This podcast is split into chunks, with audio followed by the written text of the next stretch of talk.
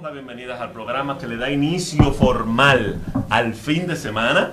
Como siempre les traemos un contenido real y útil que puedes disfrutar a través de la 86.net y de nuestras redes sociales donde nos encuentras como los socios Radio RD.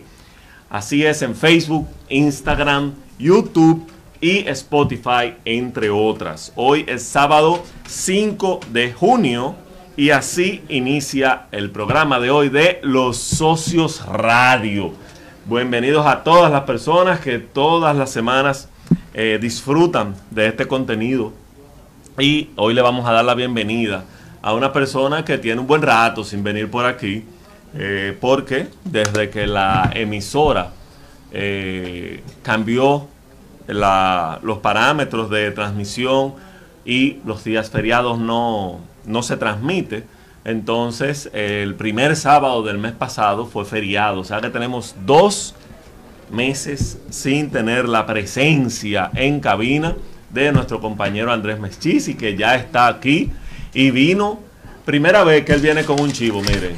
él normalmente habla, pero ahora vino con un chivo. Que está en la oficina. porque eh, va a hablar de los vinos. Que, ¿Qué podemos hacer con vino?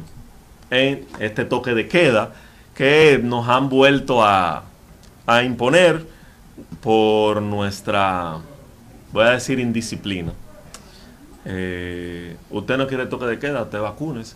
Después que se vacune, usted se espera 30 días y ya.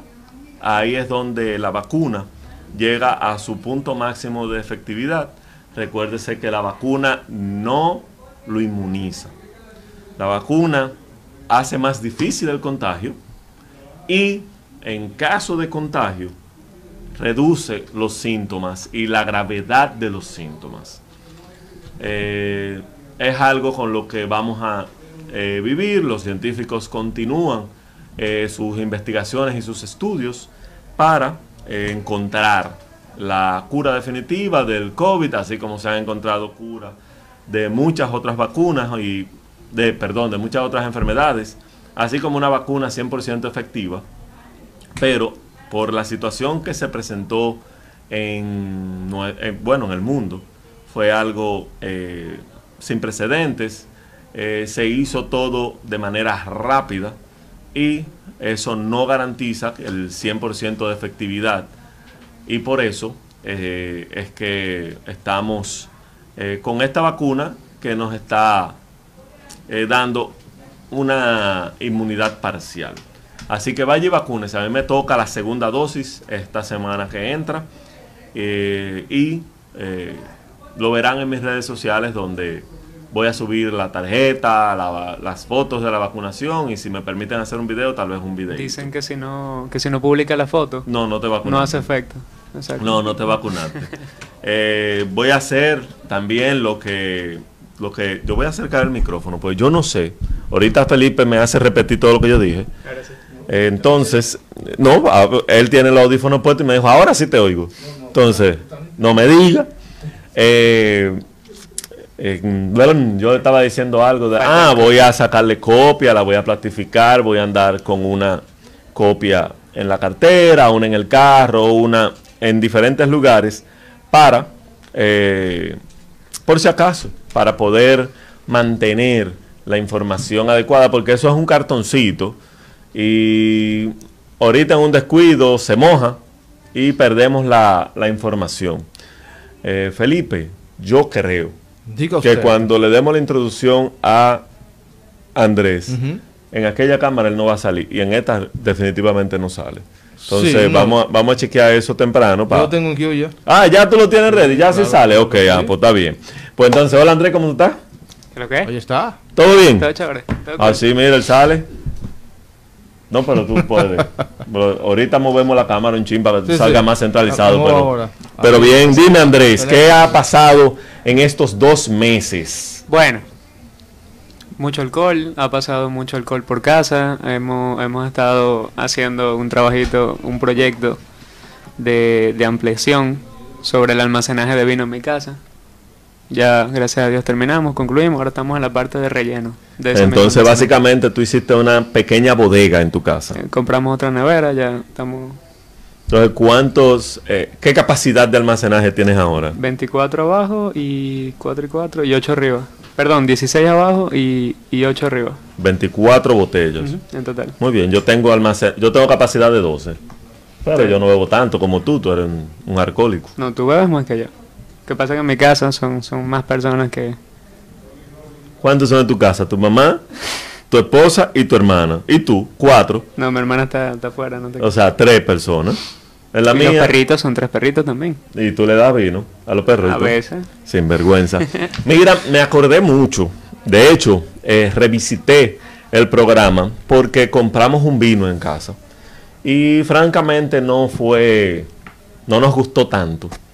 Y visité el programa que hicimos acá con Jonathan y con, y con su, eh, su gen sobre las, las bebidas que se hacen con, con vino. Y ahí lo arreglamos y nos bebimos la botellita bien. ¿Qué hicieron? Tinto de verano. Hicimos, eh, lo mezclamos tanto con Coca-Cola como con Sprite. Tinto de verano ahí, mitad sangría. Exacto. No, pero bien. bien. Bien de bien. Entonces, ahora, Andrés, que nosotros terminamos acá a las 2 de la tarde, nos vamos a la casa, comemos y ya, estamos en toque de queda. ¿Qué es lo que debemos hacer nosotros las personas? es el futuro de la no me, no, comunicación. me, no me diga, Felipe, ahora, pues eso al principio. No me haga eso. Aquí Entonces, falta alcohol. En esta cabina falta alcohol. sí, hace falta. Ay, ay, ay. Pero hoy, hoy se me complicó el bolsillo, digo, eh, eh, eh, el, el día y no pude no pude traerlo. Oye, una chatica, una cosa así. pues. Entonces, eh, Andrés, dime de de qué vamos a hacer desde las 3 de la tarde de hoy hasta las 5 de la mañana de mañana. Bueno, una parte de eso va a ser durmiendo, pero Ok, vamos a hablar del tema. lo primero es que tienen que haber comprado el, eh, eh, el- eh, ya tienen que haberlo comprado, si no, ¿Qué? desde que salga el programa salgan huyendo a comprarlo. Pero digo, ¿no? Y ahí tienen ahí varios servicios. Tienen también en la tienda del catador en línea, el e-commerce, tienen ahí para pedir eh, vía delivery. Tienen Muy muchas bien. ofertas también. Que Y el delivery es gratis de- en el catador. Depende de la, de, creo que de la, de la cantidad, pero sí. Bueno, hasta ahora cada vez que yo lo he usado, gratis. Es que tú pides cajas y cajas. No, ¿qué pasa? El día que yo pido una caja de vino. Aunque a veces lo han llevado en una cajita de cartón, claro. Ah. Pero lo han llevado en una caja, pues son cinco, seis, es más fácil cargar.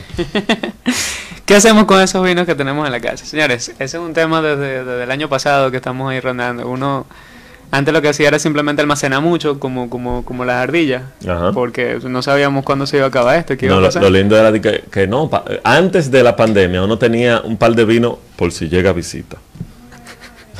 Ahora tú tienes 12 vinos por si llega visita, por si no llega la visita, empieza, empieza el toque de queda.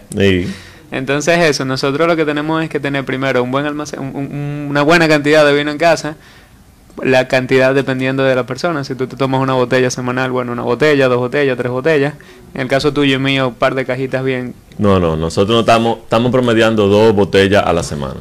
Ah, sí. Sí. Pero bien. Estamos, no, estamos tranquilos. Y Karina ahora lo que le gusta más son los espumantes. Lo espumante. eh, las cavas y demás. Entonces tú sabes que ese sí, tú te lo destapaste y tienes que acabártelo de una vez. Pues el- el- uno hay veces que uno abre un tinto, se bebe la mitad hoy, lo guarda en la nevera y al otro día le, se da la otra mitad. Pero lo, espumante es abrir y acabé. No, mira, aquí, ahí es donde empezamos el primer punto. ¿Qué yo hago con todo ese vino que tengo en la casa? Porque agarré una botella, abrirla y bebésela, está bien. Pero en el caso de pandemia, que nosotros, en toque de queda, perdón, que tenemos mucho tiempo, como que dicen, encerrado, y no podemos salir a beber con un amigo, no podemos agarrar ahí a un restaurante o, o hacer algo con, con la botella. Lo bueno de la botella de vino es que tú te lo bebes con alguien que te agrada.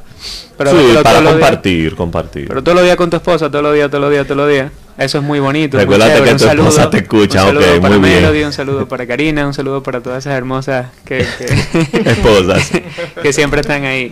Mira, eh, mi consejo principal, como uno tiene varias botellitas en la casa, es hacer catas. Hacer catas temáticas. Ok, pero espérate, porque para hacer una cata yo debo saber por lo menos los principios, porque en la parte de la cata, por ejemplo, yo huelo y de verdad a mí me huele a vino. Yo todavía esa parte no, le da- Y no la he desarrollado. todavía- ¿Eh? Y con todo y el tamaño. Eh, no, eh, no importa. eh, todavía no he desarrollado eso cuando ustedes huelen, ustedes lo que saben. eh, y no, y, y huele a madera de cedro y, Pero ahí, ahí voy, ahí y voy, ahí frutas del bosque y un poco de canela. A mí todavía no me dan esos olores así de, de- de que yo distingo. Pero es que está lo chulo de las catas temáticas. Una cata se necesita de una persona que, que, o sea, que más o menos la dirija, si son varios vinos, o alguien que haya por lo menos estudiado las botellas que se van a llevar ese día. Lo, la- lo chulo de las catas temáticas es que, tú, que pueden ser comparativas, o sea, verticales. Tú- ¿Te gusta Verticales. O sea mucho- que de pie y una cata horizontal esto acotado. Aquí falta alcohol, oíste Felipe, hay que hacer algo, hay que llamar al colmado, llámate el catador. al delivery, al delivery. Eh, ¿Cómo hacer una cata vertical? Una cata vertical es cuando tú agarras un mismo vino de diferentes añadas. Ejemplo, tú agarras... Eh, Cosecha 2019, Perdón. cosecha 2020. perdón, esa cosecha- es la horizontal, discúlpame. La vertical es agarrar una misma bodega y probar sus diferentes vinos. Por ejemplo, a ti te gusta mucho el López de Aro. Por ejemplo, tú pruebas un López de Aro crianza, un reserva, un gran reserva, una edición limitada, un lo que sea de esa misma bodega, tú vas probándolo. Entonces tú haces una cata vertical de la misma bodega. Ok, ¿y en qué orden me lo, me lo tomo? O sea, de- ¿hay algún orden o sencillamente en, el- en la botella que agarré primero, esa es la primera? No, no, no, siempre del menos intenso al más intenso. En este caso, como una bodega es, eh, o sea, los precios te lo ponen dependiendo del el nivel en la bodega. Ya tú sabes que el más económico pruebas primero y así va subiendo. Pero la idea de la cata vertical no es que agarre una, bo- tengo tres botellas, un crianza, un reserva, una reserva, por poner el ejemplo, y me bebí una botella del crianza entero, después una botella de reserva entero. No. Tú agarras, pruebas el primero el crianza, después pruebas el reserva, después pruebas el gran reserva tratas, aunque no, lo, no, no, no entiendas mucho, tratas de buscarle la diferencia, de entender cada uno de los dos, de los tres, cuatro, cinco, lo que sea, y ya después te empiezas a beber tu vino tranquilo. Muy bien. Esa es una opción. La otra opción son las horizontales, que ya ahí sí es un poquito más, más... Se necesita un poquito más de información, pero Y, más, y también es un poco más difícil porque, por ejemplo, eh, beber cuando no, no, cuando uno va a... No, porque ya tú dijiste que la misma... Yo pensé que te iba a hacer el chiste malo de que no, No, es no. difícil beber acostado así de lado. eh, ya dijiste que la- eh, diferentes añadas del- de la misma uva y el la misma bodega. Eh, del mismo vino. Entonces, yo voy, por ejemplo, a una tienda y mira, yo quiero eh, tal vino 2016, tal vino cosecha 2017 y tal vino cosecha 2018. Lo tienen guardado así. Lo, No, entonces ahí es donde entra la cata, la horizontal. Eh, como son añadas diferentes, esto lo chulo es juntarse en casa de alguien antes del toque de queda, claro, quizá tiempo de libre tránsito, con la medida de seguridad eh, impuesta por el gobierno, y agarrar y cada uno que tenga una botella del vino que le guste, tratando de que sean añadas diferentes. Es un poquito más complicado, hay que buscar, como tú dices, un poquito más difícil conseguirlo y hay que buscar un poco más de información para hacerla bien. Por los vinos del mismo vino, lo único que cambia es la añada. Pero es, es chulísima. Después que tú haces la vertical, la horizontal es, es- es otra que te explota la cabeza. ok, eso eh, igual que la vida, que hay algunas cosas que hacen, se hacen vertical y dan cañera, pero horizontal se disfrutan más. Muy bien. Otra, otra forma de hacer una cata en casa que es todavía más divertida son las catas maridaje, las cenas maridaje. Aquí estamos chulísimo. Aquí, el ejemplo, en el Día de la Madre, yo agarré, a, compré, eh, un, ah, era, compré picaña ahí en mi tipo, compré unas papas ahí especiales baby que mi, vecino chef y me, enseñó a prepararlas y, una, y le hice una ensalada. Lo- Es sencillo, pues yo no sé mucho de cocina. Y entonces los maridé con un, eh, un postmark Paso Roble Cabernet Sauvignon. Un vino de Dockhorn nuevo que lleva allá al catador, que me lo regalaron. Claro, pero claro. O sea, todo. Yo hice la carne, yo preparé la carne, o sea, la hice, la preparé yo, pero fue mi vecino más o menos aconsejándome de la manera que yo entendiera que maridara más con ese vino. Igual la ensalada César, tú sabes que tú le puedes hacer variaciones. Yo le hice las variaciones más, más, más que yo entendía para ver si maridaba bien con el vino. Entonces le preparé ese almuerzo bien bonito y se lo serví con, con, con ese vino. Probamos el vino solo antes de, de- de comer y después comiendo y fue una nota. Entonces lo chévere de esto es que tú puedes agarrar y dices, hoy yo quiero comer pizza, no me quiero complicar. O hoy yo quiero preparar, no sé, un locrio de, de, de pollo, no sé, de, gallina criolla, Ajá. pan. Y entonces ahí tú empiezas a maridarlo con vinos que tú tengas en la casa o con ideas que encontraste por internet. Entonces tú vas probando, si no marida, ¿qué es lo peor que va a pasar? Te vas a comer la comida y te vas a beber el vino igualito. Entonces ahí está lo chévere de la Ok. cata de maridaje. Muy bien. Para nosotros los que no sabemos, ¿cuándo podemos decir que un vino marida, vamos a empezar la parte, ¿verdad? Más alta, perfectamente con un alimento? Eso, o sea, la, la parte del, o sea, el tema, el concepto de maridaje perfecto, maridaje ideal no existe. Ok, Entonces, pues, una, que un vino marida bien con un, una tú comida. tienes dos tipos de maridaje. Uno que inhibe, se inhiben uno al otro, por ejemplo, tú estás comiendo algo y cuando tomas el vino te quitas el sabor de esa comida y el vino tampoco, o sea, los dos como que se inhiben y tú tienes un trago limpio. Te limpia, súper chévere. Y tú tienes la otra parte del maridaje que es por combinación. Tú pruebas una comida y un vino y los dos, o sea, el vino sabe bien y la comida sabe bien, pero cuando los juntas los dos saben mejor. ¿Cuál qué es ese mejor? Muy dependiendo de qué comida, de qué vino y de qué gustos tú tengas. Hay personas que les gustan más el dulce, más el ácido, más el salado. Entonces ahí es que tú vas a saber. Por eso, lo chévere de hacer catas en, en casa, cenas maridaje, tú te vas a comer lo que tú quieras. Y si lo preparas tú, va a ser más chévere porque entonces ya tú, tú estás haciendo, tú estás preparando algo fuera de normal, tú.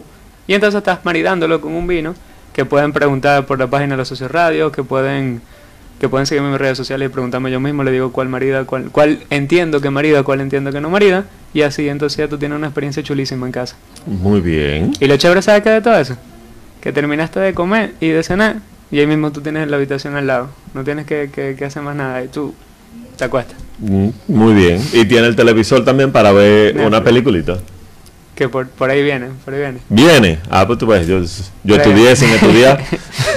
Ese, ese es el tema de la esos son los, los puntos de la cata. Yo, si tienen vino en casa, hagan catas, catas verticales, horizontales, hay, hagan catas temáticas, porque también hay otras catas que son totalmente aleato- aleatorias. Entiendas, una cata de vaquero. Dijiste temática. Lo- Los vaqueros no es una. El viejo este no es un tema. Hay que buscar vino, Ah, realmente. No, no, pero, pero full, ya Hay yo no que- vuelvo a venir un no, aquí ya. sin alcohol. Ya, ya. Pero sí, vamos a decir una cata temática del viejo oeste. ¿Qué bebían los vaqueros en ese tiempo? Tienen que vestirse con sombreritos y tal, y tienen que llegar con, con la soguita. La bebida universal bebían. Cerveza. Ah, yo pensé que te iba a decir metanol y, y No. cosas así. Adulterado. Y hay mucho, hay un colmado cerca que... Tú puedes hacer cata temática, por ejemplo, tú agarras una uva, a tu esposa, a Karina, le gusta mucho el espumante. Agarren varios espumantes que hayan probado, pero por separado, por ejemplo, de allá del catador. Una Segura Viuda, un Santa Margarita Prosecco, una Maschio y el Belstar que probaron la otra vez. Y prueban esos cuatro vinos. Igual, una copa, una copa, una copa, una copa. Y ustedes van a notar una diferencia que tú dices, pero que la, la 10 veces que lo he bebido yo no, yo no notaba esto. Pero ahora sí. Y lo van probando diferente. Primero, ¿verdad? 1, 2, 3, 4. Después lo hacen 3, 1, 2, 4 y así. Y Y, ya después- también van variando los sabores. ya después de la quinta, sexta copa, tú... nah, échale. Eh, Los, los mezclo, los. A, a la cuarta copa lo mezclo. Y eh, así, más o menos. Fua, Eso es muy chin, déjame llenarlo con este. Nosotros hicimos un día ya, eh, tengo un vecino, el vecino chef le gusta mucho el vino, y él, él tenía, creo que era dos vinos de Rioja. Oye, yo, vi- yo vivo a, a cuatro esquinas de tu casa. Tú me puedes llamar y decirme, ven. Hay que, tú, tú sabes dónde yo vivo, Sí, por eso tú me llamas. A cuatro esquinas vivimos. De Marcial, ven, que vamos a beber y a comer. tú llegas a, visitar a tu amigo y te, te asomas, hey, veo botellas, veo copas, el olor te va Siempre en tu casa siempre hay botella y copa. Tú vas, entonces, la cata que hicimos el otro día, él tenía dos vinos de Rioja, viejo, marca eh, X, y yo tenía dos vinos de Rivera. Lo que hicimos fue una cata comparativa de Rioja y Rivera. Agarramos cuatro vinos, pueden ser 10 vinos, pueden ser 50 vinos, pueden ser dos vinos nada más. La idea es como hacer ese, ese choque, ese, ese, esa, Comparación, esa, eh, no, tiene un nombre más bonito, pero eso, eso, ese contraste. ese evento de interés. Ah, muy bien. Ese es en el tema de la cata, pero ¿qué puedes hacer? Que también le recomiendo mucho to- ahora, que, que no sabemos cuándo va a acabar el toque de queda. Y si yo no quiero hacer una cata, si no quiero hacer complicarme una cena maridaje o algo, compren un vino, compren un vino de una región diferente. Compren algo que ustedes dicen, es que ese vino yo lo he visto y me llama la atención, pero yo no voy a hacer dinero por ese vino, o yo no, yo no me voy a arriesgar hoy porque puede ser que ese vino no me guste. Pruébenlo. Pruébenlo. Prueben vinos diferentes, prueben vinos Yo raros. tengo un problema. Eh, Se me están acabando los vinos en mi presupuesto. mira, No, ¿verdad? Yo no, yo me he llevado de ese consejo y cada vez que veo un vino diferente que entre en mi presupuesto lo compro y demás. Pero tu visión, tu panorama de- de- del vino dominicano ha crecido mucho.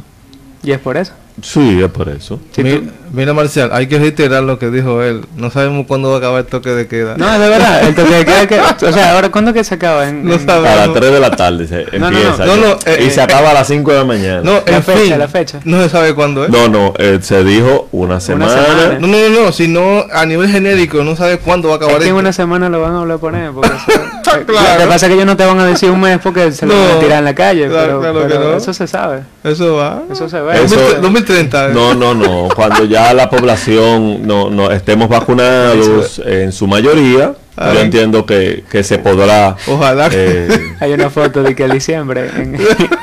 ¿Yo puedo decirlo así? sí, sí, sí. claro, Un chiste feo, cruel.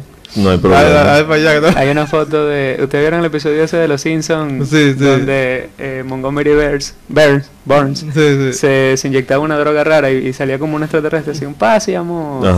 Bueno, en diciembre eh, hay una foto que dice: En diciembre, cuando empieza el teteo, van a prender la red 5G y lo van a poner todito así. ¿Y qué pasa?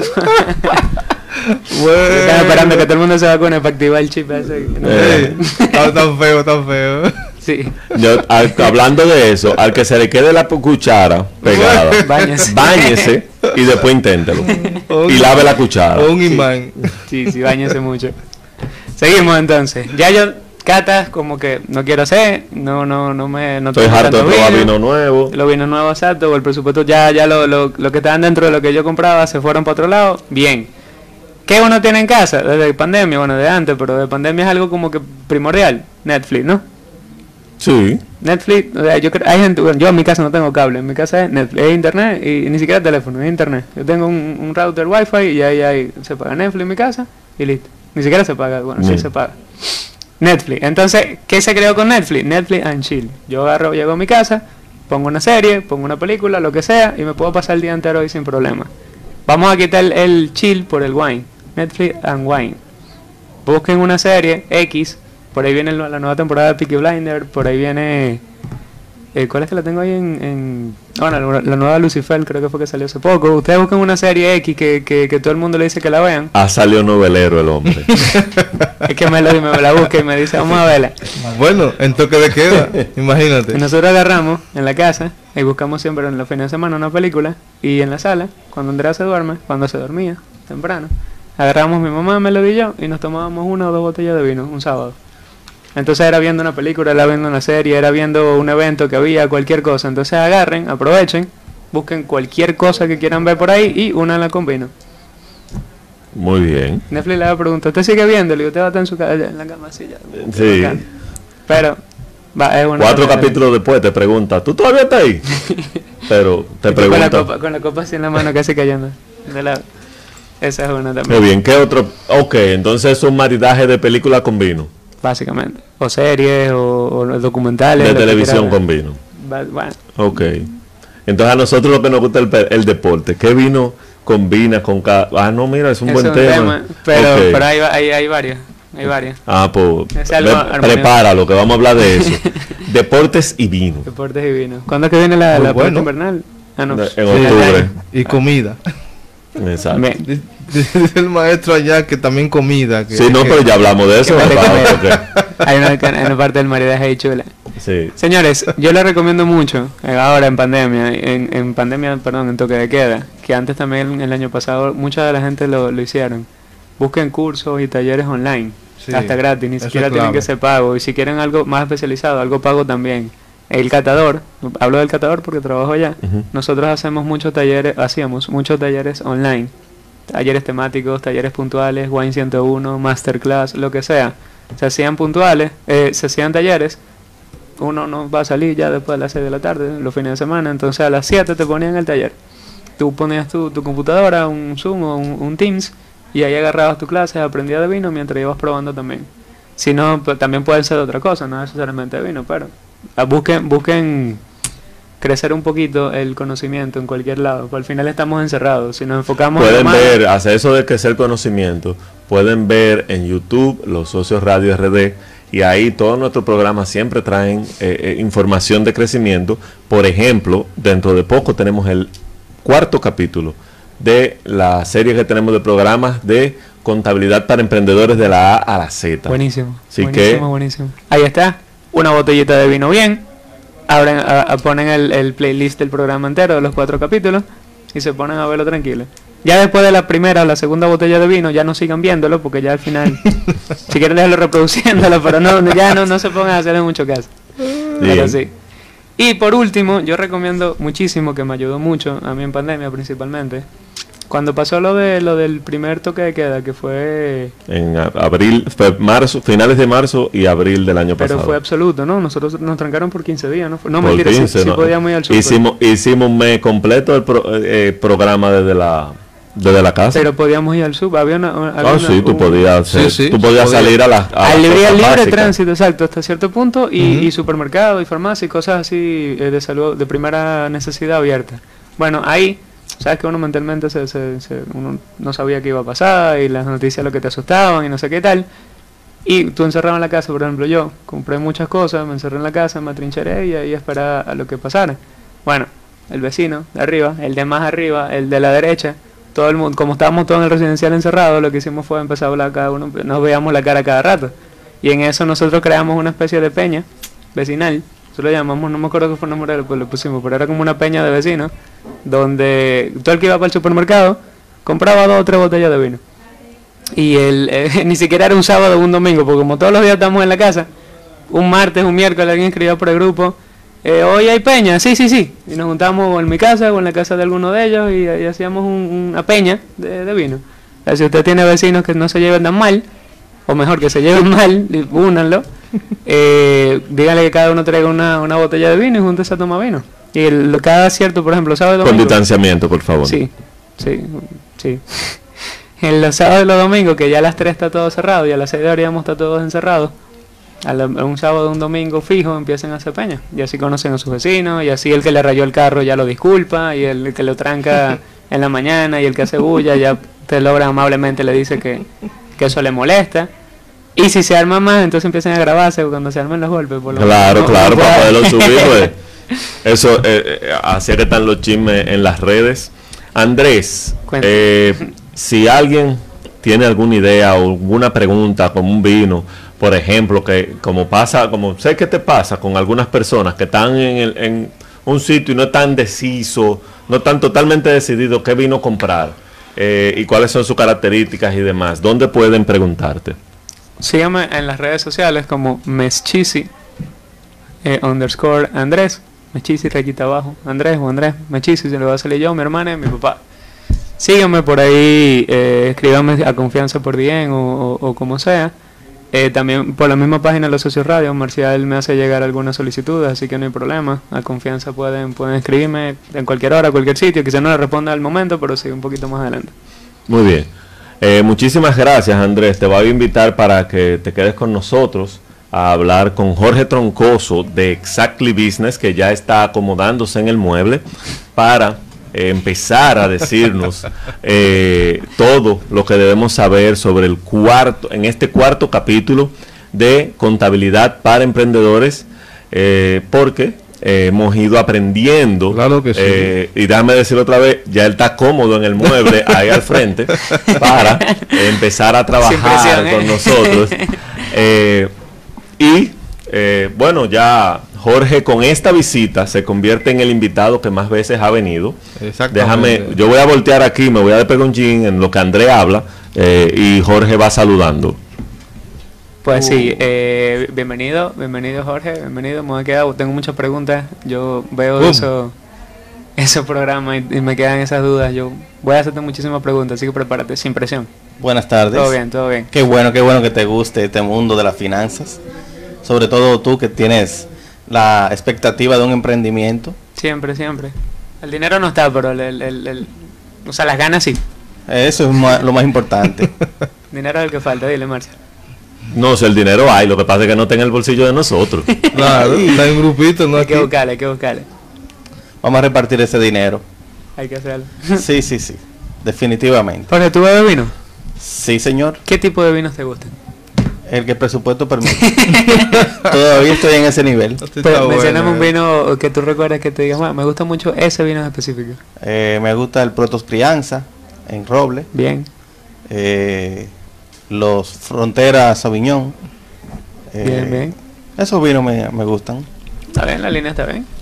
Muy bien, eh, saludar a las personas que nos están eh, sintonizando, ya sea por la 86.net, por Instagram o Facebook, eh, en especial a Omar Ramírez que está eh, mandándonos algunos comentarios y demás. Jorge, tenemos ya en los primeros dos capítulos, hicimos todas las eh, diligencias legales para inscribirnos en las diferentes entidades públicas y privadas, financieras, bancos y demás, para poder iniciar. Iniciamos y inmediatamente se cumplió el mes, en los tres primeros días laborables, recibimos el primer día del mes, recibimos un correo de la TSS y en los tres primeros días laborables hicimos el desembolso. ¿Y ahora qué? ¿Qué hacemos? ¿Viste? ¡Ey, qué resumen! Dios, sí, el mejor. man. Excelente resumen. Ya, ya una vez que estemos operando y que estemos vendiendo muchísimo, eh, que esa es la meta principal, ya se inscribe uno en las operaciones diarias de comprar, vender, contratar empleados, Guardar factura de todo, guardar factura de todo, pedir comprobante pedir fiscal. comprobante válido para crédito fiscal, reportarlos. Am, ahí también viene la parte de contratar personal y contratar tiempo. Dijiste pedir y reportar la factura eh, con crédito. Ese se reporta Ese todos los días. viene la semana próxima, probablemente. Ok. Toquemos Ah, pues, ese capítulo pues no dije nada. completo. Es un capítulo eh, que valga la redundancia, completamente de reportería. Ok. Ah, Reportería con R, no S. Reportería. No, no, porque Vamos a- dice repostería y No, que no es. reporte. Reportería. Reportería, vamos a reportar todas nuestras facturas y gastos. Ok. Muy importante. Pero antes de hacer esos reportes debemos hacer, bueno, junto con el reporte viene un pago muy importante sobre retenciones de impuestos sobre salarios o personal contratado, subcontratado, alquileres y demás. Ok. Esto se hace los el día 10 de cada mes. El día 10, yo debo pagar retenciones. Sí, es Entiéndase, yo como eh, empleador. empleador, te voy a poner de ejemplo, empleador tuyo, yo te pago 20 mil pesos por decir un número cualquiera, pero yo te retengo, además de la TSS, que eso ya lo pagamos el día 3, sí, te retengo los impuestos, el impuesto sobre la renta. sí. Eh, con 20 mil pesos no te, no te, No, no, vamos nada, pero si fuera mayor de 30 y tanto, 34.685 están exentos mensualmente. Son unos 416 mil pesos al año. Pero la reportería es mensual, 34.685. No necesariamente eso, porque tú, si ya estás en TCS, 36.700 pesos menos TSS todavía te deja por debajo de los 34.685, o sea que no pagarás impuestos sobre la renta.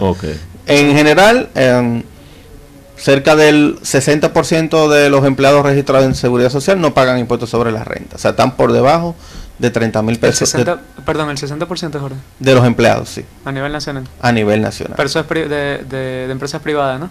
Eh, y pública también, Y públicas. sí. Ok. Eh, ese, esa retención eh, viene en un formulario que se llama IR3, impu- eh, retención sobre salarios. Eh, viene de la información que ya previamente habías reportado a la Seguridad Social. Seguridad Social está linkeada a DGI y ese formulario baja solo también. Oh. Lo único que tienes que entrar, generar la autorización de pago y efectuar el pago si tienes empleados que ganen más de 36.785 pesos. Si no tengo empleados que ganen más de, de esa cantidad, no tengo ni siquiera que entrar. Eh, entras, validas que la información de seguridad social pasó completa, íntegra a, a la DGI. En general sí, ahí no hay ningún tipo de error, están bien vinculados.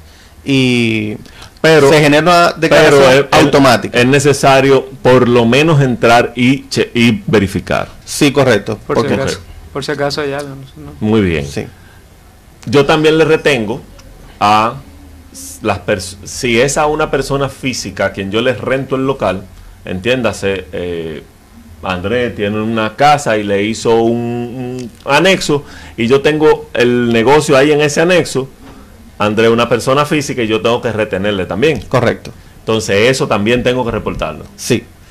Y si una persona me hace un plomero me hace un trabajo, yo a él también le retengo. Correcto. Y el electricista que me puso la, la luz bonita y el letrero también le retengo. Correcto. A los contratistas también se les se le retiene impuesto sobre la renta. Sí.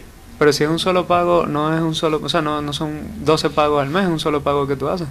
Así Sí. que el total de 400 y pico no son... Pero tú no, no, no, controlas las operaciones de esa persona que es independiente, freelance, contra, subcontratista, como el nombre que le quieran poner. Ajá. Son terceros que son ajenos a la sociedad a la que tú eh, administras. Tú le ejecutas la retención de acuerdo a la tabla. Si es un técnico, es un 2% total. Espérate, Un pero 10%. a la tabla. O sea que yo también tengo que entrar a la DGI, bajar esa tabla y tenerla presente para cada trabajo que me van a hacer. en ese caso no es una tabla en sí. En los asalariados sí existe una tabla, pero también existe una calculadora automática, o, o digital, digamos, en la página de la DGI. Pones el salario y te genera eh, un cálculo estimado del impuesto. En el caso de los eh, servicios contratados, em, de- se manejan de diferentes maneras. Puede ser un 10% en alquileres, honorarios profesionales. En el caso de técnicos, es un 10% del 20%. O sea que neto es un 2% que le vas a 2%, retener. Exacto. Eso, ah, muchas personas lo ven como una carga, porque si un electricista va y te dice, yo quiero mis mil pesos enteros, eso es lo normal. Claro. Entonces tú tienes que reportarlo por mil, 1200, mil doscientos por ejemplo. pesos para tú cubrir los impuestos. ok. Ese es, eh, pero te permite ese- hacerlo correctamente, ahorrar eh, impuestos. Porque al final, si no lo haces, no pagas la retención, no vas a poder te- tener el derecho a deducirte ese gasto Entonces, si yo tengo un contador, pero de energía, no, no, de agua. de, de contador público autorizado Ah, un llevándome la profesional de la contabilidad. Ok. Exacto. Eh, pero lo tengo como una iguala. Que ahí hay un pro- hay un Sí, porque él cobra porcentual. Es un diría- servicio profesional objeto de una retención de 10% ok. del impuesto sobre la renta. O sea, si por ejemplo eh, yo quedo con ese contador de que yo le voy a pagar 5 mil por decir un número, ¿verdad? Tú dices un número sí. cualquiera, 5 mil pesos mensuales. Yo tengo que retenerle 500 pesos. De impuestos sobre la renta, sí. Diablo, el gobierno. No, no, espérate. ¿Y qué otra cosa tengo que retenerle? Como es un servicio profesional, está grabado con ITEVIS. Tengo que retener el 18 también. Por encima de los 5000 le pones el 18 y se lo retienes. Pero eso lo pone la O empresa. sea, si es 5 mil, no le retengo. No, lo que pasa es que es una regla que la empresa tiene que cuidarse y aplicarla. Normalmente ese negocio, el, el que lo presta quiere sus 5 mil pesos completos. limpio, claro. limpio. Entonces la empresa tiene que aumentar ese reporte de gastos para poder entregarle los 5 mil limpios. Para que después que yo le rebaje el 10% y le rebaje el 18, Quede- queden queden los 5 mil. Correcto. Aparte de ese 10 y de ese 18, ¿hay Sí. algo más? No, no, ahí está bien. O Por ahora, por ahora. 28%. Bueno. sí. Oh, wow. Pero ese 18% ah, que se muchas muchas personas lo malinterpretan, no necesariamente es un costo, porque tú lo utilizas para deducirte lo del ITEVIS que tienes que pagar eh, mensualmente. El mismo pero contador- no. el mismo Sí, pero contador. no, tiene que O sea, pagarlo como que. En el flujo te da cero. Ok. En el mismo contador. Una pregunta. Si yo tengo, por ejemplo, en el negocio que tenga, yo le pago a un abogado por trabajo realizado. Entiéndase, mira, eh, necesito que me, que me notarice este documento. Eh, necesito un empleado que se fue, que cuánto me está demandando, ve, resuelve. Eh, Del monto acordado igualmente le aplicas el 10% de retención. Pero eso más sí, el es- 10% más el 18%. Sí. eso sí lo paga por la empresa, porque usted me puede pagarlo por fuera. No, no, eso no se hace. Siempre estamos trabajando en base a que tú estás llevando una operación normal. Por ejemplo, por, perdón, Jorge, por ejemplo, yo tengo una empresa de, de vender quimalito y entonces viene alguien, a, a- a- un señor viene a traerme una nevera nueva y ese señor me está cobrando mil pesos por ese carreo. Y él no tiene RNC, él no tiene nada de eso. Yo, le, yo simplemente que le doy el número de cédula. Tú, le pides el número de cédula, lo pagas y pagas un 2% de retención. O sea, vas a pagar 20 pesos. Sí, sí, eh, a él. Pero eso porque le estoy No, pagando no, 20 mil pesos pesos yo. a él no. A la DGI. Al gobierno le vas Tú a le haces la factura a él. Tú le dices, mire, yo necesito su número de cédula. Ah, 001 tal. Fu, lo anota y le haces una factura. Tenga sus mil pesos y tenga la factura. La factura que tú le hiciste fue de mil veinte pesos.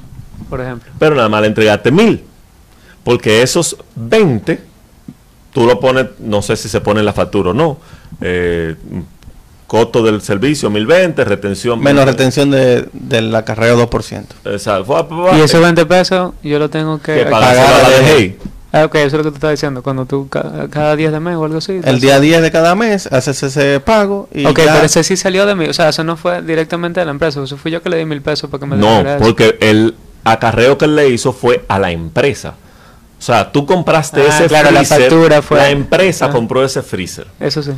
Y ese señor le llevó a la empresa el freezer, no fue a ti. Tú eres la cabeza y el dueño del freezer. Tú eres que ahora mismo que todavía no has empezado a vender, tú eres que lo está pagando todo. Pero en teoría eso es parte del capital de la empresa. Sí, sí, sí. ¿Estoy correcto? Sí, señor, es correcto. Mira, ¿qué pasa con eso de los acarreos? El mejor, Que hay, ah, hace unos años, Se eh, se llaman prestaciones accesorias, en la cápita que abarca esa parte. Eh, muchas empresas grandes eh, se dedicaban a decir, a promocionar, a publicitar, y te lo llevamos a la casa, y transporte incluido. Y entonces la administración, la DGI, visitó esos negocios muy grandes y le dijo, oh, tú tienes una ventaja competitiva frente a, a los demás, porque tú le regalas el, el acarreo de la, de la mercancía. Me tienes que pagar el ITEVIS de ese acarreo. Por palomo, toma. Y no lo estaban facturando, por ejemplo. O decían, el transporte es gratis. Eh, perdón, gratis no, exento, ¿no? El transporte no paga ITEVIS. Pero es una prestación accesoria del equipo del bien que estás vendiendo. que es el 2% que tú dijiste que hay que pagar. Entonces sí está alcanzado por, por el ITEVIS. No se independiza. Si, yo, tú eres una ferretería. Si yo como empresa Sí, proveo el transporte, sí. Debes Yo- cobrarlo con ITEVIS. pero Pero espérate, yo empresa. tengo yo, yo. No, me- voy al caso más sencillo. Yo tengo un colmado. Todos los colmados tienen delivery. Yo compro un botellón de agua y me cuesta 75 pesos. Correcto. Si yo estoy pagando impuestos, que dudo que los colmados paguen impuestos, pero, Todos los colmados pagan impuestos, todos. Pero yo- para ese tipo... Eh, termina, termina. pero reportando y demás. Al delivery. El, bueno, el delivery es empleado del colmado. Correcto, ahí no aplica. No aplica, ok. Pues entonces sí. me voy por otro lado. Y el botellón de agua está exonerado de impuestos. Está bien. Me voy por otro Pero vamos al caso que te decía. Tú compras una nevera en importadora Kirikiki. La importadora Kirikiki te lo vende en 10 mil pesos. Y te dice, te lo voy a llevar a tu casa. Gratis. Gratis. O sea, está, dentro de, de... Pero ok, vamos a decir... Pero ya está gratis. dentro del costo. Vamos a decir que es gratis. sí. Exacto. Entonces, cuando ellos le presentan a la DGI, ellos dicen, mira, yo, esa nevera no fueron en 10 mil pesos, fueron en 8 mil, más 2 mil de transporte. Sí. Entonces ese transporte debieron ponerle ITEVIS. O sea, que no fueron dos mil. Fueron mil y pico de, de, de transporte más el... Fueron 2 mil en total, con Exacto. impuesto incluido. Cosa que ellos te ponen dentro del pago, ese... Es igual que los vinos. Por eso, por eso ya tuve que en muchos sitios, eh, no, usted busque cómo usted lo va a llevar para su casa. No, no tenemos transporte. Aunque lo tengan, ellos no quieren ofrecer ese Mm. servicio porque le cobran entonces el impuesto Porque a le ellos. cargan el impuesto a ellos. O sea, ya no es una vent- es, es un tema tanto de competitividad, de que no existe una ventaja entre la- las empresas que hacen lo mismo. Ok, muy bien. Eso se sucede el día a día de cada mes. Pero que vamos, Alquileres, tanto el vecino que te hizo un anexo y tú solo alquilaste, le tienen que pagar el 10% del uso comercial de esa propiedad. Si es una vivienda, no, no paga impuestos. ok, si yo alquilo la casa entera y tengo mi negocio ahí y también vivo ahí, no da pago impuesto. Claro que sí. Pues no, tú tú acabas de decir Bueno. sea una vivienda, ¿no? Sí, pero cuando el inspector te visite y te vea, ah, ¿cómo tú vas a reportar ese gasto? Pero es que exacto, tú estás ya haciendo un comercio con esa vivienda. Ya es diferente, ¿no? Ok, si Se yo te te lo alquilo para vivir y realmente lo que hago es vivir, no hago ninguna actividad comercial desde esa vivienda, no pago impuestos. No, no, no está grabado con ningún impuesto. Ok, ahora entendí. Muy bien. Perfecto. No, pues ya yo estaba buscándola. Sí, el, el día a día se pagan a través de do- eh, se pagan dos, dos impuestos que se llaman retenciones, uno para asalariado y otro para retenciones de tercero. Ese mismo formulario, O sea, yo tengo que hacer dos, eh, Son dos eventos. formu- dos formularios diferentes. son dos eventos separados. Uno, Uno que es el que viene linkeado de la TSS. de tus dependientes, llamas empleados, y otro, pero cuando yo lo abro, ya está completo. Sí, Sencillamente yo tengo que buscar el registro para con ese registro poder pagar. correcto. Ok. Y el otro, que se llama IR17, retenciones de terceros y retribuciones complementarias, que es otro mundo aparte también, ya ahí hay, eh, se reportan diferentes tipos de impuestos de terceros. Eh, los bancos lo utilizan para reportar los eh, el impuesto de los intereses que te pagan, que están alcanzados con un 1 o un 10%. Claro, Un 10% me descuentan cada vez que, que me depositan intereses para lo que Si sea. a ti como persona física te descuentan un 10%, a una empresa es un 1%. Ok. También están los premios, si te saca la loto, sabes que tienes que pagar un 25% de ese impuesto. Sí, eso lo- yo lo tengo calculado cuando yo me gane la loto. O sea, si yo me gano 100 mil pesos, tengo que pagar 25 mil pesos de impuestos. Correcto. No, no, a Ah. partir del millón. A partir de premios mayores de un millón, están Ah, alcanzados con un 25 de O impuesto. sea, si yo gano un millón de pesos, en verdad me dan 750 mil. Sí, correcto. correcto. Oye, es... Bueno, para el día de hoy tú recibirías 199.835 pesos si te sacas la loto con todas las opciones que tienes. ¿Por Oh. qué? Porque te quitan el 25%. ¿Y que el total cuánto sería? 250 mil pesos que están... o algo, ¿no? 268 millones de pesos tiene la, la- Ah, ok, ok, ok.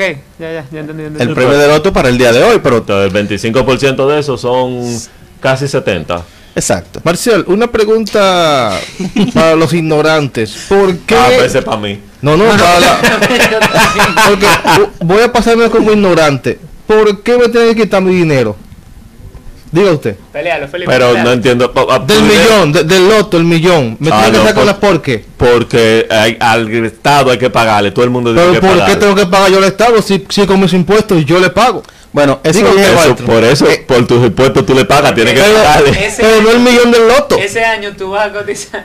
Oh, oh. En vez de 500 mil pesos al año, Sí. tú vas a cotizar 350 millones con, con los 500 mil que tú agarrabas. Entonces te van a- eh, el, po- el por qué Explíqueme eso, el por qué ya viene desde, eh, digamos, desde otra cultura, desde Sí. la antigüedad, de la edad medieval, donde los feudos le cobraban a la- al pueblo un impuesto para poder vivir ahí y tener seguridad. Nosotros como ciudadanos Ah. le pagamos al Estado, mantenemos de cierta manera la estructura del Estado y el Estado nos da seguridad, salud, alimentación. comillas, ¿eh? Entre muchas comillas. Nos da Suena- seguridad. nos- los grillitos, los grillitos. nos brinda, nos, brinda seguridad, nos brinda salud, nos brinda ser- educación, nos brinda otras cosas. Eh, sí, las carreteras, toda una Es- estructura es- estructura e infraestructura. Exactamente. Por eso necesitamos pagar impuestos. Y En el- en los el- legisladores identifican las fuentes que puedan generar más ingresos para el Estado para ellos poder tener más ingresos y darte más servicios a ti. Ahí entra entonces, si yo me saco un millón, tengo que entregarle a ellos una parte. 250 Sí, mil. Antes, bien. antes no era así. Antes no se pagaba, las loterías no pagaban, nada se pagaba. Las bancas de, de- de- de deportes, de Ujú. apuestas deportivas, no pagaban tampoco. Pero empezaron a montar una estructura de ver de dónde vamos a sacar impuestos. Y le pusieron algo, y le fueron poniendo algo. Y a los premios le pusieron el 25, y la banca que- pagan 36 mil, cada banca debiera estar pagando. De las eh, quizás 300 mil bancas, solamente 40 mil le están pagando el impuesto. O sea Ujú. que, Que por eso que dicen bancas ilegales, que son esas que no pagan impuestos. eh, sí, cuyos propietarios están... Pero, pregunto, Positivo. pregunto, esos 36 mil pesos que deben pagar las bancas, simplemente por el hecho de existir, Un permiso, sí. es el no sobre las ventas. Es Como una 36 mil pesos anuales. Sí. Todos los años 36 mil pesos, pero si yo vendo 10 millones de pesos en número todos los días, Hmm. Sigo pagando. eso es problema mío y del Estado, pero yo nada más le pago 36 mil. No, hay una, como te decía, eh, por, por cada premio hay un impuesto que ellos deben pagar. Y eso está, digamos, fiscalizado por la lotería. Hay un sistema que tiene de Sí, pero fiscalización. lo paga el, las que están registradas. lo- no solamente la que está registrada, la- lo paga el ganador. Eh, O sea, no, yo no. tengo mi banca no, y tú me diste un palo de un millón de pesos. Ahí sí te paga el 25, te retiene el 25. Pero de los premios regulares, todos los días, lo que juegan la señora 2, 3, 4, 5 pesos, que se sacan 100, 200, de eso lo cubre eh, la banca per se. Ok, ¿y eso Pero- qué porcentaje es ese? Además, hay un, no sé si sería correcto, hay un mecanismo que se utiliza.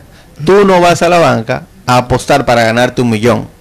tú vas a la banca y apuestas para ganarte 10 veces 100 mil pesos. Mm. Ok. Entendí. Ey, pero son tigres. Entendí, entendí. Muy Como bien. La regla es pagar sobre un premio de un millón. No llegaste al millón, ganaste 100 mil. Exactamente. Muy bien. Wow. Ya tú sabes, Felipe. Millón, siempre 10 veces 100. ¿A quiénes más? Incluso hay una, una publicidad de una empresa que dice que tú puedes jugar 10 veces y ganarte 10 veces.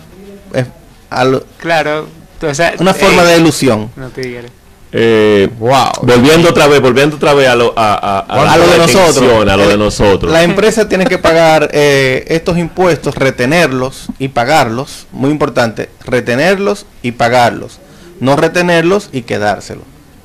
Porque el que se lo quede, al final no hay un reconocimiento del gasto que tú hiciste en plomería, en, en electricidad, en lo que sea que hayas necesitado. Y hay que tener muy en cuenta esa retención porque muchas veces, eh, o sea, he escuchado personas, perdón, que hacen ese tipo de trabajo, mil pesos, toma tu mil pesos. Y ni siquiera le piden, o sea, Nada, nada. no piden nada y después se están alando los cabellos buscando cómo van a reportar ese, ese gasto.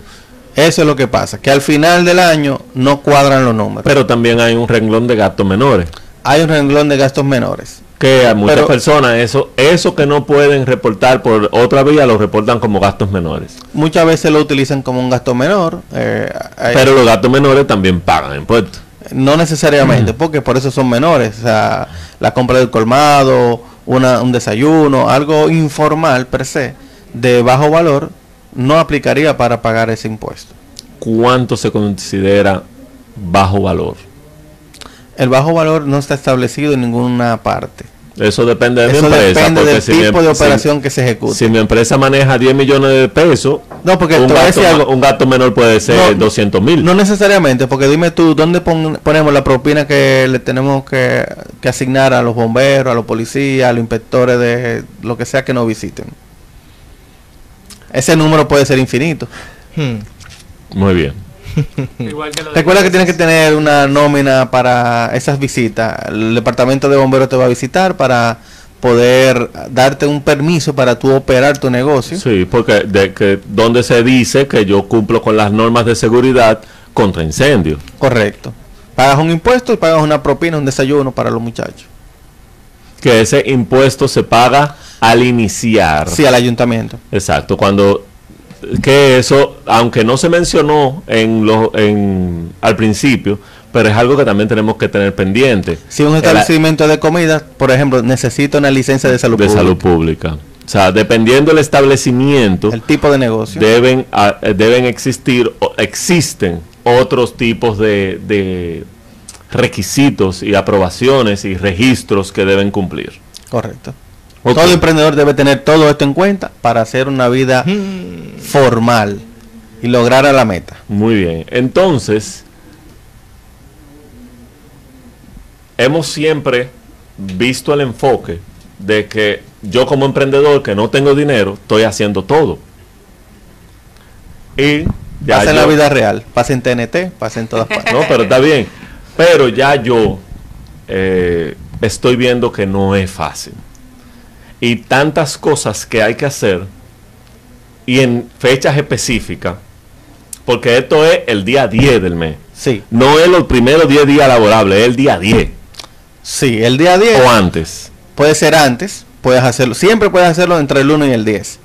Si el día cae sábado o domingo, se mueve al, al siguiente día laborable. Entonces,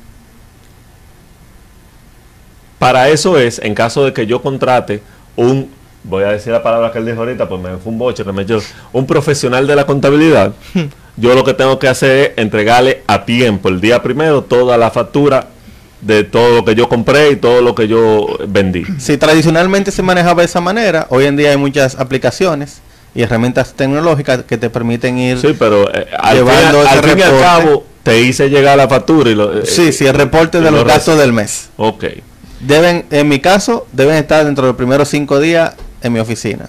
Muy bien, entonces todas las retenciones, ahorita mencionaste eh, servicios técnicos y servicios profesionales Y alquileres. y alquileres. ¿qué distingue un servicio técnico de un servicio profesional? Excelente pregunta. Raya mucho en una frontera entre qué es uno y qué es otro. La definición más eh, precisa, o una que se puede llamar más precisa, es todo aquel, aquella persona, proveedor, que tiene que utilizar sus herramientas para proveer el servicio, es un técnico. Ok. Entonces, el contador, el contador es, es un técnico es- porque ¿cuál herramienta eh, usa? ¿La computadora, la calculadora? El- sus herramientas, un electricista tiene su equipamiento y todas sus cosas. Un profesional ya está graduado y está, digamos, capacitado para hacer una labor específica. Pero el técnico también. Pero el técnico, en teoría, está también Están capacitado. definidos de esa manera, servicios De hecho, técnicos. de hecho, yo conozco un ingeniero electro- eléctrico graduado con maestría y sus mayores ingresos vienen de la parte técnica. Sigue, tú lo mencionaste, sigue siendo técnico. Exacto, pero cuando digo, viene, son instalaciones, son que sé cuánto, y él ha hecho trabajo grande. Pero esos trabajos grandes llega uno ahora y llega otro en el año que viene o en Sí. año y medio. Pero las instalaciones son más cotidianas, las reparaciones son más cotidianas. Entonces, ¿cuándo es un servicio técnico y cuándo es un servicio profesional? Porque es la misma persona. Él siempre va a ser un técnico. Ok. Él siem- eso siempre va a ser un servicio técnico. Ya los servicios profesionales, Aunque, aunque Aunque esos servicios graduado- técnicos incluyan los cálculos eléctricos puede estar graduado de la NASA, sigue siendo un servicio Es técnico. verdad, porque Ok. ya está así establecido. Ahora, un abogado, un contador, un publicista, eh, los freelance que trabajan, eh, se usa mu- mucho en el ambiente de la publicidad, son se, se- se catalogan como servicios profesionales. Lo, por ejemplo, que yo soy locutor y alguien me dice, quiero tu voz para, para un comercial. Se- servicio profesional. A, a eso es profesional, no Eso- es técnico. porque usa más tu talento humano, Ok. no tu habilidad técnica. Ok, Bueno, comprendido. Entonces, los días 10 de cada mes, Los días a día de cada mes tenemos estos compromisos. el compromiso de declarar y pagar. Porque el- al día 10 se tiene que hacer el pago. Sí. no es solamente declararlo. Entonces, usted debe, en los 10 primeros días del mes, declarar todas las retenciones que hizo durante el mes anterior y pagarlo. Y se paga a través del banco. Casi, ya casi, bueno, diría que todos los 100% a través del banco. Yo diría que todos O sea, los bancos ya Muy pocas operaciones te la van a recibir en DGI. Eh, físicamente. de- ya eh, incluso tú vas a pagar y dicen, no, no, eso es en el banco. o con un cheque de administración. Ya eso no se utiliza. Te ahorras. El banco te cobra 75 pesos y ya tú haces el pago ahí electrónico. Muy bien. Eh, y Ya. una pregunta, ¿yo puedo agrupar todos esos pagos en un solo para que el banco nada más me cobre una vez? No, porque cada uno va atado a una autorización de pago. Entonces, y por cada uno el banco me cobra 75 pesos. Sí, excepto por la seguridad social que no te cobran. Ok. Entonces, aparte de lo que pagamos, ya el banco, que automático, eso no diga que busque a ellos 75. Entonces, 75 pesos por las eh, retenciones. Por cada pago. por cada pago de impuestos que yo haga a través del banco. Sí. Ok. Eh, entonces, jóvenes, llegamos ya a la hora de despedirnos. Vean, este fue el capítulo 4. Tenemos los otros tres capítulos, tanto en Facebook, en Instagram, en YouTube, en Spotify, en, en otras tantas eh, plataformas de podcast. Está muy interesante. Eh, ya yo, Marcial, veo que yo desde que arranque, lo primero que voy a contratar es una iguala eh, con un contador, porque es mucho trabajo. Una pregunta. Yo podría eh, darle acceso al contador para que él haga los pagos también por ahí. ¿Acceso cómo? No sé, O sea, haz- a, tu, a abrimos, tu banco. abrimos una cuenta Sí. para impuestos nada más. Sí, puede ser. Puedes abrir una cuenta de la empresa, siempre de la empresa, en un banco y darle un acceso para que él tenga, pueda hacer los pagos directamente. Ok. Se llaman contratos de servicios múltiples. Ok, muy bien. Y eso no sube la, la, la, la- la- el costo del iguala. Eh, depende del alcance. Todo va a depender del alcance. Ok. Eh, eso, ah, con eso que vamos a, fi- a- a finalizar con lo- el, no, lo- el costo que, que nos va a cobrar él, va. Es el último Eh, capítulo. ¿Dónde, ¿Dónde podemos hacerte preguntas? Si las personas no, no, no se aguantan al siguiente capítulo y quieren empezar a preguntarte, ¿dónde pueden contactarte? Me para pueden preguntar preguntas? lo que sea a través de Exactly Business en Instagram y Facebook. Y en el correo, bueno, en la página web encuentran ahí el correo también, troncosocastillo.com. troncosocastillo.com, arroba exactly business en todas las redes sociales. Jorge, muchas gracias nuevamente. Eh, yo personalmente he aprendido mucho eh, y espero que todas las personas que nos están viendo estén aprendiendo también, porque es muy importante eh, formalizarse, hacer las cosas bien, porque es muy penoso que uno vea el negocio, que conozco casos, uno ve el negocio floreciendo y le digan, Debes 3 yo millones. soy de Hey. Nosotros pasamos por aquí, vemos que tu negocio está bien bonito, está, vemos muchos clientes y por eso vinimos a traerte esta cartita. Agárrate de ahí. Recuerden que es el socio más importante que tienes. La dejé ahí. Sí. No, es el socio más desgraciado y azaroso. Porque ese socio Más nada importante. más cobra Más importante. Y no, no, porque eh, un Importante. socio importante es el que se faja y me ayuda a, a subir la no, venta. no, importante No es- un socio que dice, dame lo mío. Un socio importante es alguien que sin, Sin él, poner uno. sin él tú no funcionas. No, eso. tú puedes funcionar sin él. Lo que pasa es que cuando él se dé cuenta que tú estás funcionando sin él, te Te va a dar por ahí. por eso es el más importante. Mm, Literal. El más importante es el que lleva venta y, y negocio. Pero yo entiendo lo que tú quieres decir.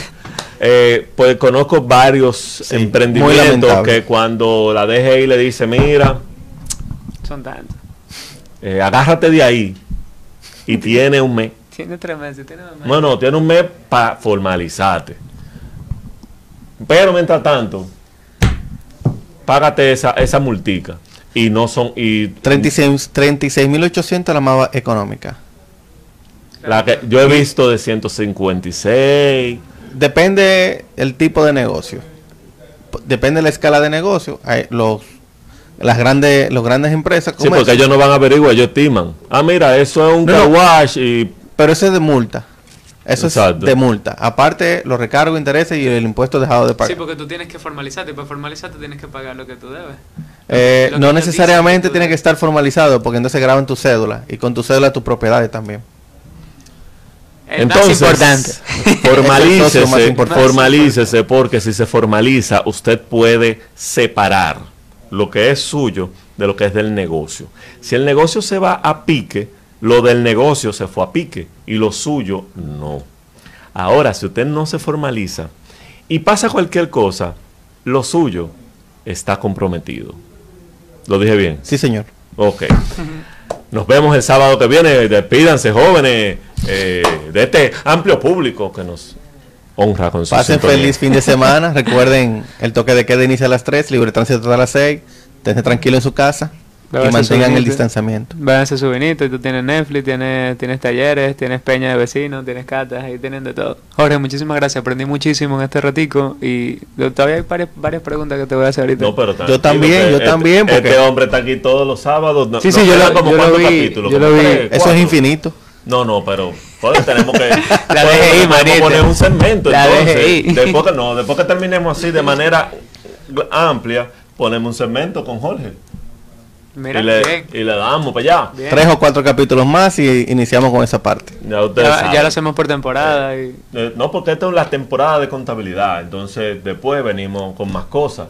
Estamos buscando para eh, aquellas personas que nos han solicitado eh, la participación de un urólogo para hablar de eyaculación precoz, eh, eh, disfunción eréctil, cáncer de próstata, chequeo de próstata y demás. Eh, les vamos a avisar con tiempo para que estén atentos a ese programa. Mientras tanto, nosotros nos despedimos y le decimos, vive a tu manera. Bye bye. chao.